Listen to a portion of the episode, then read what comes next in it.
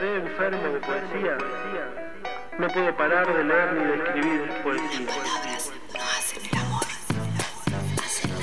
Toco tu boca, con un dedo toco el borde de tu boca. Voy dibujándola como si saliera de mi mano. Ejemplo. Yacíamos en un lecho de amor. Ella era un alba de algas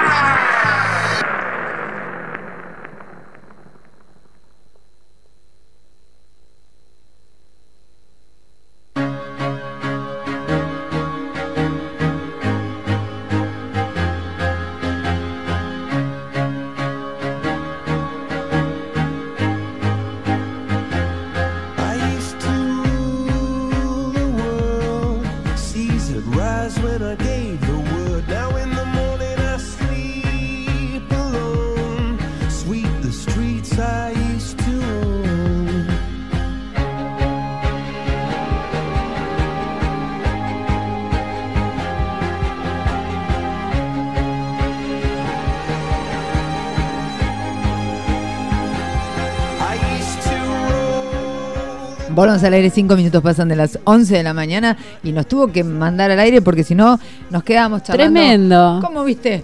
Tremendo, medio ortiva Dice, ya, ¿eh? como un director de Dice, orquesta. "Ah, No, bueno. No, gracias, compa, ya está, gracias. ya formamos, no, entramos, no. entramos. Está bien. Esto nosotros lo podemos hacer en casa. Está bien. Está Gracias, podrido, Clau. está Gracias, podrido. Clau, pues si no, eran las once y media y las pibas seguían hablando de sus cosas. Claro. Eh, buen día por la mañana, Juliana Chacón. ¿Qué ¿Cómo le va? ¿Cómo anda? ¿Qué dice? Bien, bien, bien, bien. ¿Qué hace afuera? Usted siempre fue un poco calurosa, pero ¿qué onda? Calurosa, no, Sí, todo lo anda contrario. manga corta, manga... Estoy recagada de frío, yo vivo cagada de frío. Ah, ahí se la banca. No, no me la banco. No, entonces puteo. boluda. Puteo todo el ¿Por qué se día. Y cuando hace 40 grados de calor, ¿sabes qué hago? ¿Qué? Puteo todo el día. También. Ah, bueno, usted es una... Bueno, no importa. Soy una puteadora profesional. Co- compulsiva, sí, señora. Compulsiva. Bien. Trato de no, ¿eh? Los años de terapia me han servido para no. Uno intenta, lógicamente. Sí, no, no pero viste cuando la gente te saluda, te da un beso. El día que hace 40 grados de calor, no me saludes. Mantengamos la distancia corporal, por favor. Bueno, pero hay gente que cuando hace... Chocamos los cinco si querés. Hay gente que cuando hace... despegamos. 40 Hay gente que cuando tiene... cuare- Cuando hace, perdón, 40 grados de calor, vos la ves que viene y te saluda hasta con olor a perfume. Y vos lo único que te preguntas es... ¿Cómo hace? Se lo toman, olvídate, se lo toman. ¿Cómo Estar tan caro el alcohol, ya ni cerveza. ¿El qué se se toman? El perfume. de gente viajada Igual que trae, cosa, la gente mata- viajada te trae perfume. Me mata la gente que te hace la diferencia entre el perfume de, de todos los días. Y la colonia. No, no. Ah. Y el perfume importado. Me mata. Una vez me pasó que alguien me dijo. Y, pero te das "¿Tiene cuenta?" importado. ¿Te das Dije, cuenta? ¿En qué sentido? Y es distinto. Me hace acordar la película, no sé si la vieron, eh, Luna Avellaneda. Es como el pollo ¿La asado viste? o el ¿Vos viste la costillar, ¿entendés? dice, hay olor a pedo, hay olor a pedo. Y ella le dice, qué rico olor tenés, papá. Bueno. Pero es, de- es como la diferencia Sí. entre el olor asado o el olor a costillar. Juliana, no te hagas la exquisita porque te meto un bollo, arrancá con lo que vos decidas. Bien, Se bueno, hoy, hoy una columna súper, súper, súper especial porque eh, como ya habíamos anunciado a fines del año pasado, este año en verano yo dicté un taller de verano intensivo eh, que por suerte tuvo una convocatoria muy, muy fuerte, eso está bueno, sobre todo Siempre.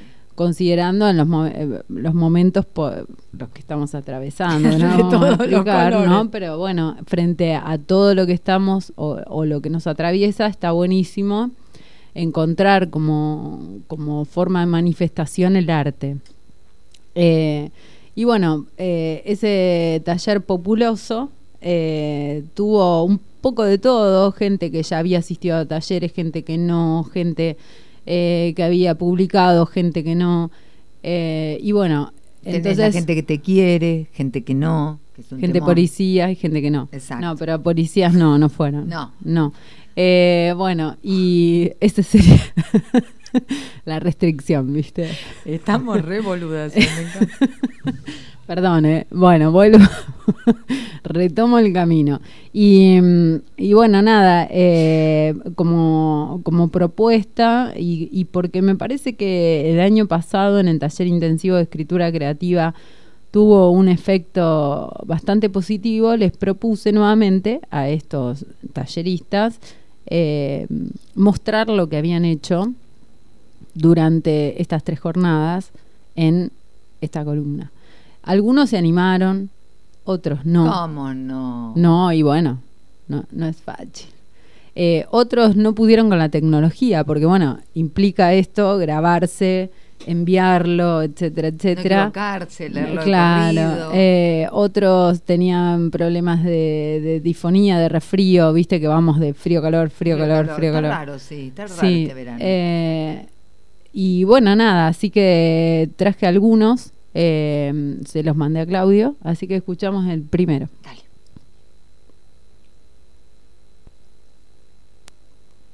fatigado el cuerpo, pinchado de alfileres, acunaba en la herida a un muerto. Las puertas se fueron cerrando de puro cansancio.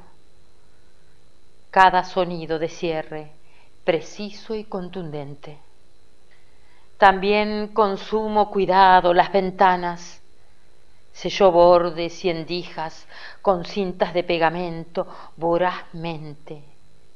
Acarició los huecos, les reservó tiempo extra, disfrutó la ceremonia de clausura y fue dejándose estar en el silencio, estirado en el piso de la habitación vacía, enajenado cerró los ojos y en un umbrío letargo comenzó en sueños el viaje. ¿Cuánto tiempo? No lo supo. Seguramente un largo tiempo. Abrió los ojos, las manos fueron reconsiderando un cuerpo afiebrado de soledad y ganas. Incorporado se deslizó a gatas, las manos aventuradas de muro reconocieron cintas, postigones y lentamente despegaron la ventana. Respiró hondo. Gustó de ese instante de elección fundamental entre la oscuridad y la luz. Apoyó la espalda en la pared y cerró los ojos para habitarse y sintió al muerto el peso terrible de los años, los inclaudicables alfileres, el dolor vital y el hambre. La piel desangelada, las entrañas, la mente ebria de blanco y esa soledad salvaje. Y gritó y el grito golpeó la habitación con aullido de hiena desde las tripas. Y sin querer escuchó sus rezos.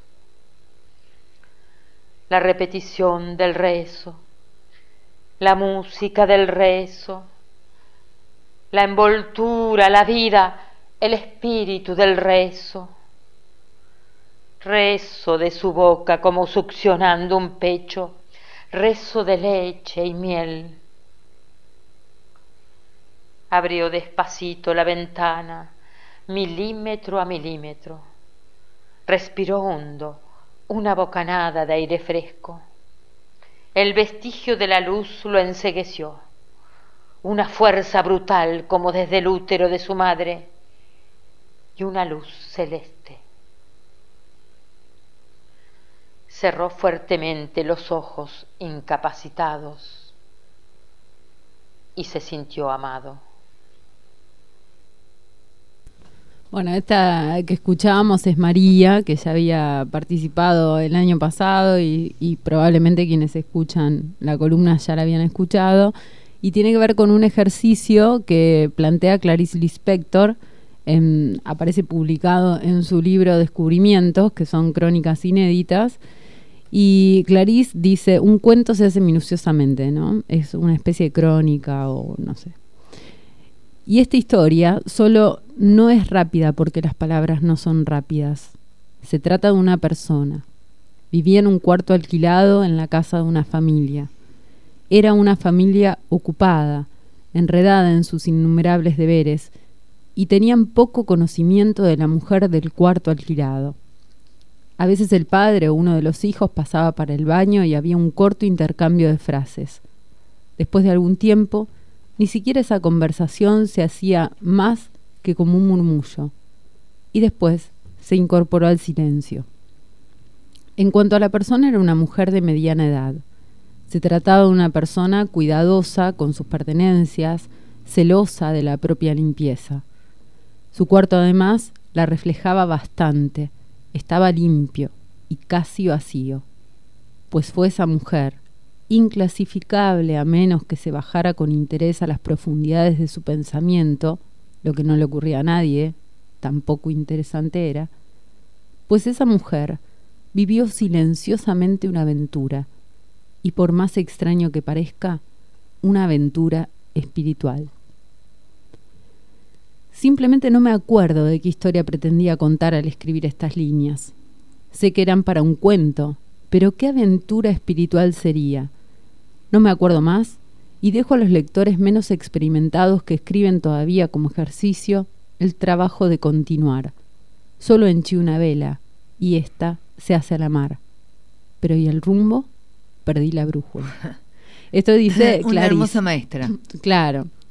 Esto escribe Clarice y a partir de, de- de esto, de esta Consigna idea de Cla- manera. de Clarice, cada uno de los talleristas escribió algo y bueno, salió ahí ese texto de, de María que acabamos de escuchar. Si querés, escuchamos el otro. Por supuesto, Dale. livianito el de María. Sí. El estilo le salvó la vida. ¿Le salvó? Era un eximio escritor, lo sentía. Todos leían sus mensajes y recibía aplausos y menciones aprobatorias de toda índole. Pero hacía un tiempo que le ignoraban. El lector hoy necesita resoluciones inmediatas, le objetaban. Pero él no era de esos.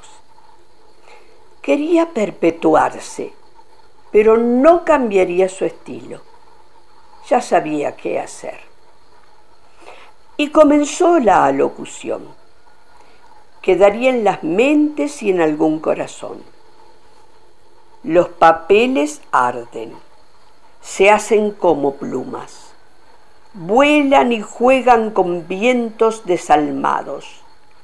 Caen y por fin son cenizas. Pero los gestos, las actitudes perduran.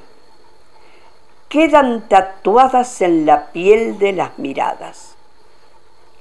Sí, ya no estoy pero no quiero que nadie sienta que fue aquella frase, aquel gesto, esa ausencia, la agria, no, la ácida mirada, lo que me llevó a esto. No, no. Me fui. Solo me fui porque me siento fracasado. Ni siquiera sé cómo hacer el nudo que me hará balancear en la penumbra y pendular inmortalizado. No, no. A ver, los amo. Nadie debe creerse culpable de mi locura. Si hay un culpable, es el que no me indicó cómo hacer el nudo. La puta, tengo hambre. Me comería la soga. Claro, si se parece a los sépoles de la abuela. Mm, los hacía con papa y harina y los comíamos con miel. Chorreaban de placer las manos hasta los codos. No, esta no es una manera de irme para siempre. Es una excusa para quedarme junto a esta inútil soga, a este inútil nudo, a este inútil intento de quitarme la vida. Eh, no, no, no, no.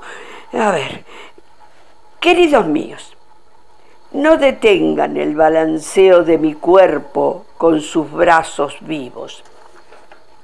Dejen que los muertos entierren a sus muertos, lo dijo él. Yo solo quiero probar la inmortalidad de lo que llaman muerte. Adiós. Tampoco. Y la soga cayó. Alguien se trepó a la silla que esperaba.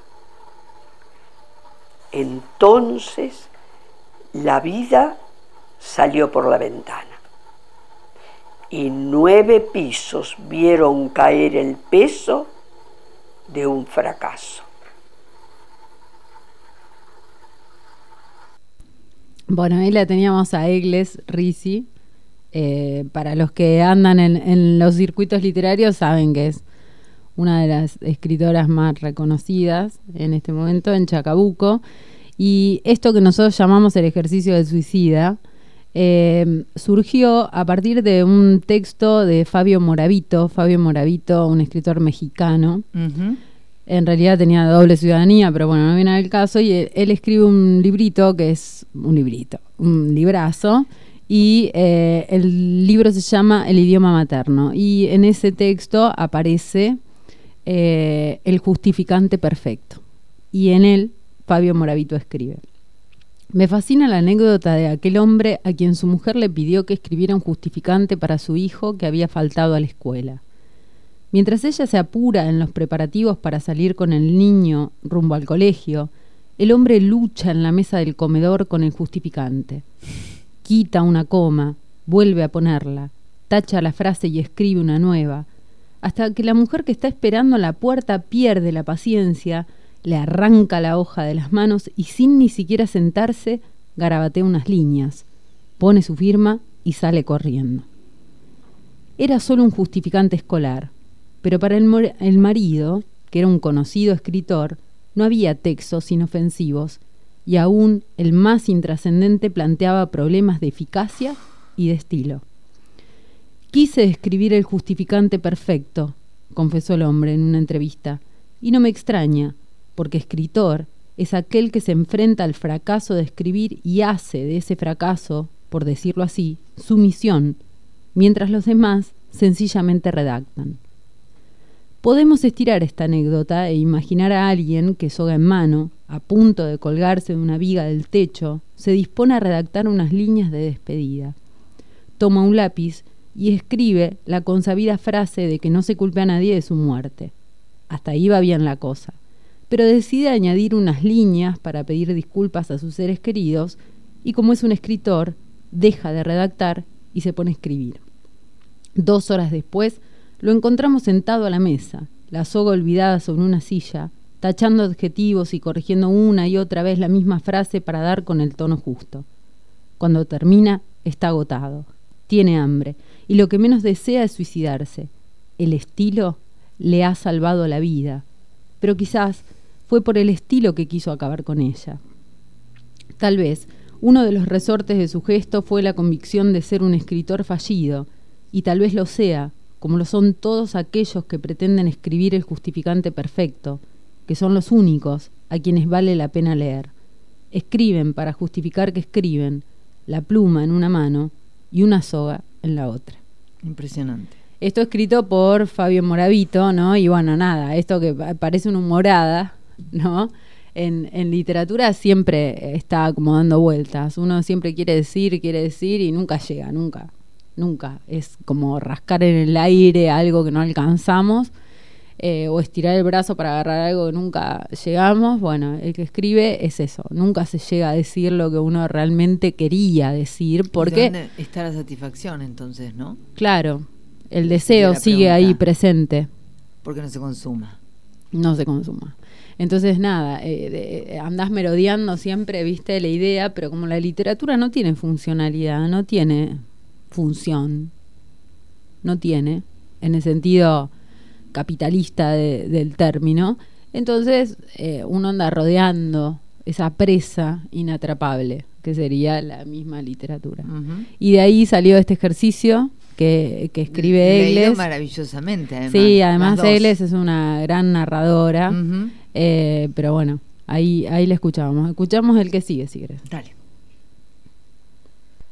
No quiero culpar a nadie de mi muerte, tampoco explicar este atrevimiento, menos aún decirles que es un problema de olfato.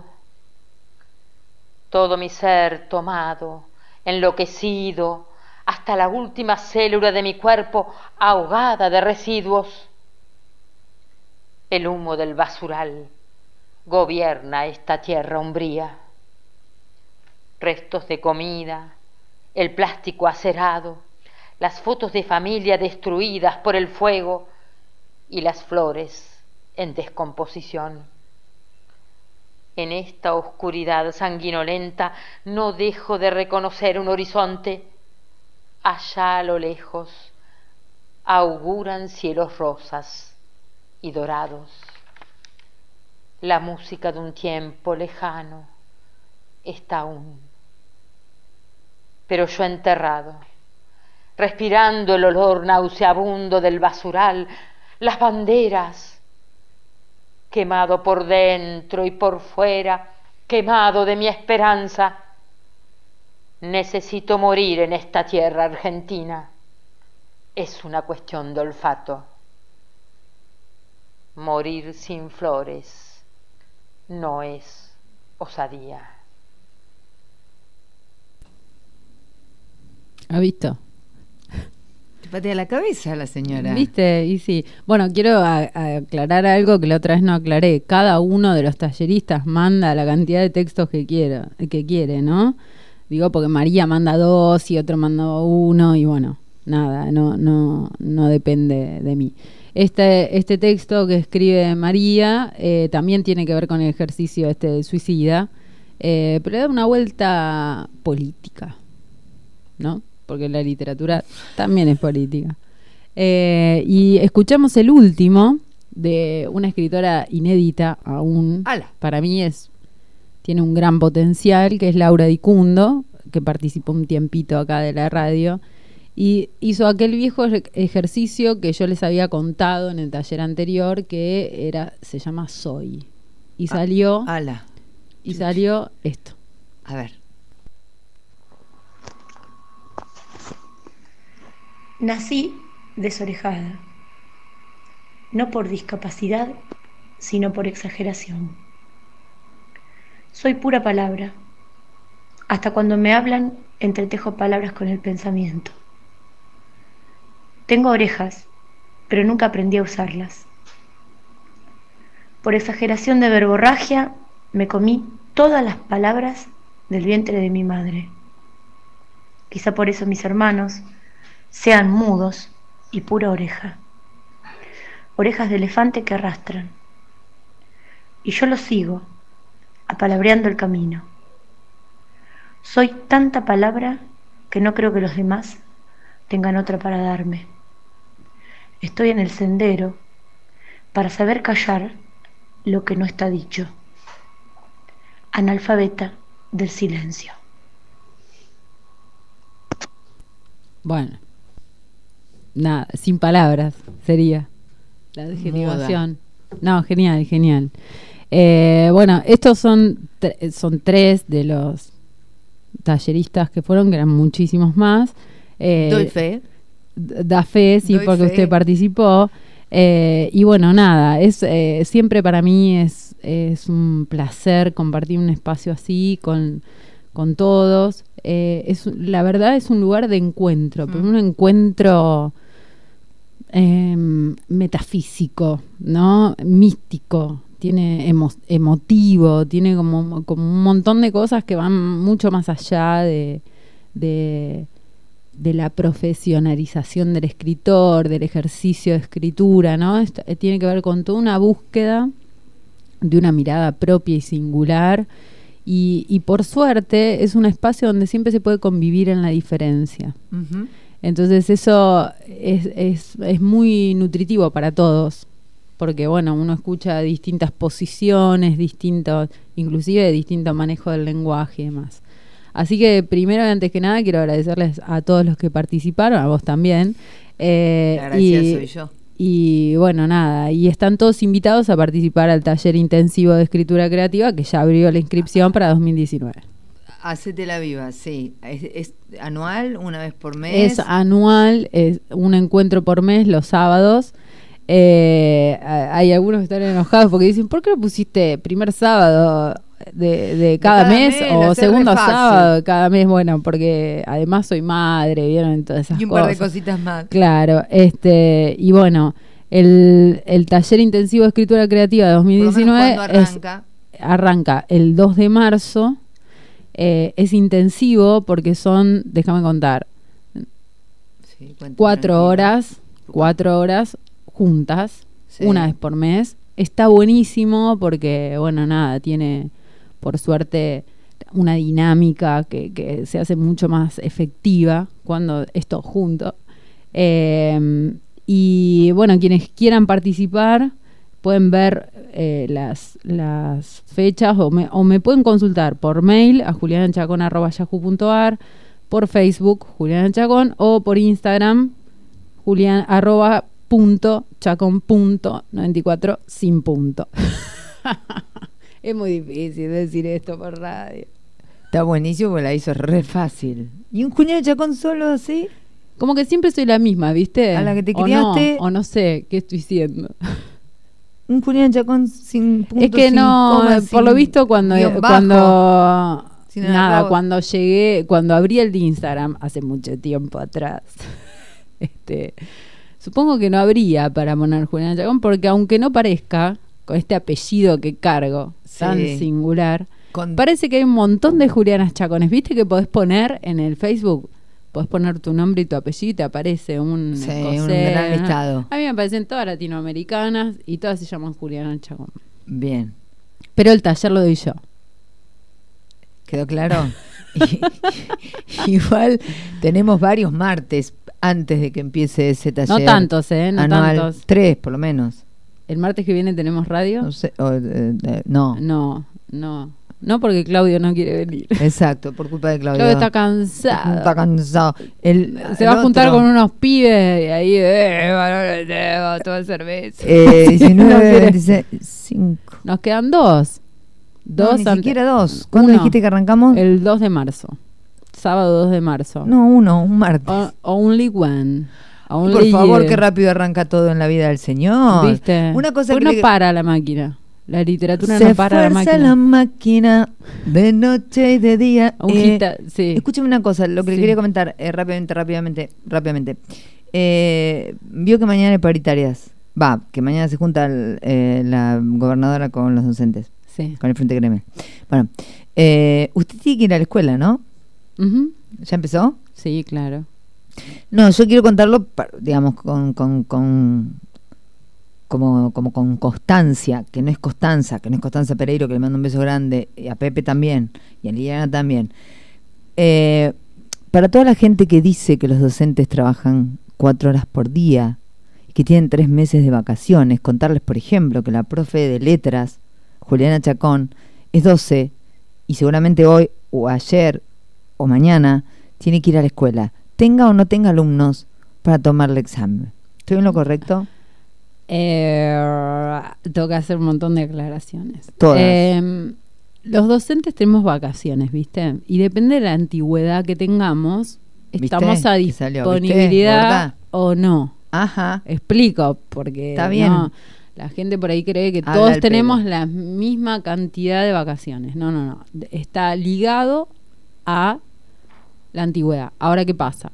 Cada escuela cierra sus puertas, las escuelas cierran sus puertas todo el mes de enero. Por lo tanto, si usted ha trabajado un mes y debe, o no sé, o un año y debiera o debiese reincorporarse, no puede reincorporarse a la escuela porque tiene la puerta cerrada.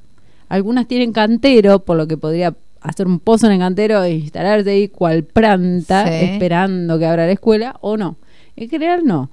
Sí, no, Porque no además tampoco sentido. están los inspectores, ¿viste? No importa la antigüedad en ese caso. mm, No estarían, o sí, no se sabe. Bueno, que son quienes controlan Está cerrada a la cada escuela. institución. Punto, pues bien, la escuela está cerrada.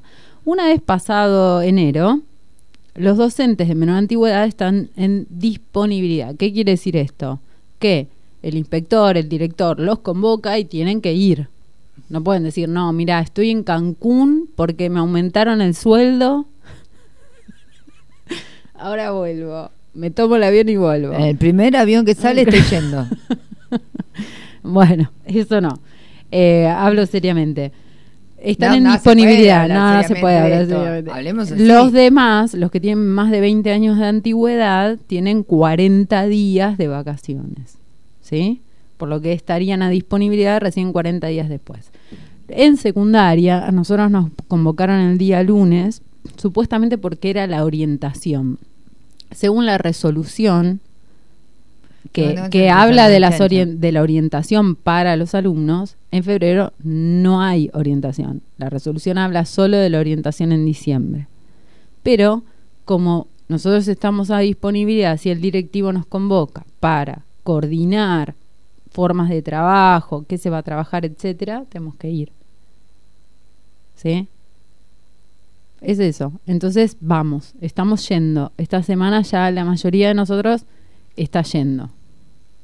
¿Pero usted está coordinando algo o se está rascando? Quiero Estoy decir, coordinando tiene- yerba, Por eso eh, digo, ¿no? bombilla, la mate, La forma en que, en- eléctrica, en que toman el pelo agua. es bastante fuerte. Por ejemplo, recibir un mensaje. ¿Usted quiere que hablemos del sistema educativo o quiere que hablemos de estas? No, no, es solamente Chiquita. porque se va a discutir la paritaria docente y me parece importante. Pasa que los gremios la gente deberían- mañana empieza a decir cualquier barbaridad.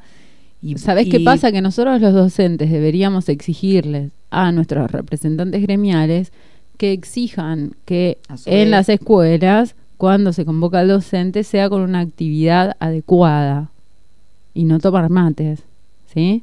Si bien los directivos nos sugieren, nosotros por ahí hablamos, che, vos qué estás dando, yo qué, y a ver qué podemos, eh, qué podemos coordinar, pero no hay un trabajo concienzudo, digamos. Y entonces deberían ser los gremios nuestros representantes para que exijan que en este tiempo que se nos convoca no sea un tiempo muerto. Está ahí que no depende de la, no dependa de la voluntad del docente. Estimados profesores, les recordamos que durante la semana de orientación, Pues no hay.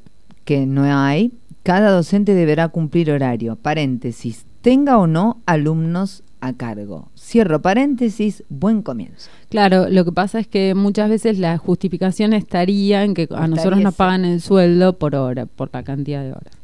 Bueno, esto es una discusión que en realidad nuestros representantes gremiales, nosotros acá en Chacabuco tenemos tres gremios, Ujú. SUTEBA, UDOCBA, deberían acercarse a inspección nuestros representantes gremiales y exigir que en secundario, que es de- donde vos Donde estás hablando, hablando. que está el problema, esto tenga una lógica, una razón de ser.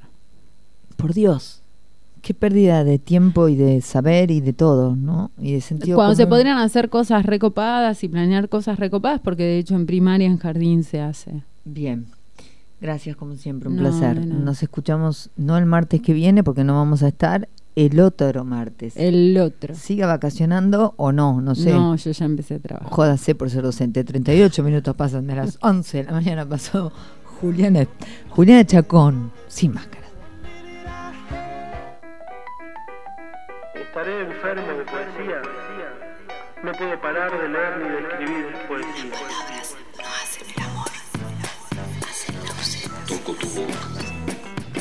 Dedo toco el borde de tu boca. Voy dibujándola como si saliera de mi mano. Ejemplo. Yacíamos en un lecho de amor.